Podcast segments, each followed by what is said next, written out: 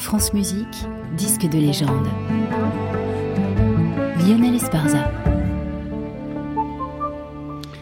En légende aujourd'hui, les deux premiers concertos pour piano de Béla Bartok par Maurizio Pollini et Claudio Abbado.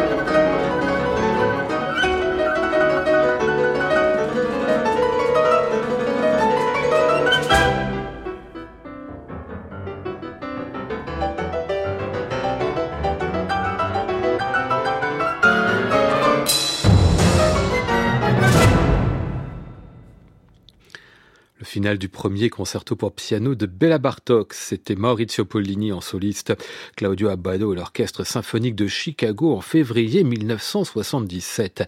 L'Orchestre de Chicago à l'époque était dirigé par l'implacable George Scholti, mais Abbado, 44 ans, il faisait alors de fréquentes apparitions. Entre autres, il enregistra des malheurs vraiment remarquables. Il fait ainsi venir son ami, Maurizio Pollini. Les deux se connaissaient depuis leur prime jeunesse, une jeunesse très politisée d'ailleurs à gauche toute. Dans les années précédentes, ils avaient ainsi donné plein de concerts pour les étudiants et les travailleurs et défendu farouchement, puisqu'alors ça allait ensemble, la musique de leur temps ou la musique du passé proche. Ainsi donc, Béla Bartok, qui est mort en 1977, 32 ans auparavant. Un peu comme Messiaen par rapport à nous, qui est mort il y a 32 ans, c'est encore leur présent. Un présent qu'Abado et Poligny défendent avec un soin, une précision, un engagement, une passion, une délicatesse admirable.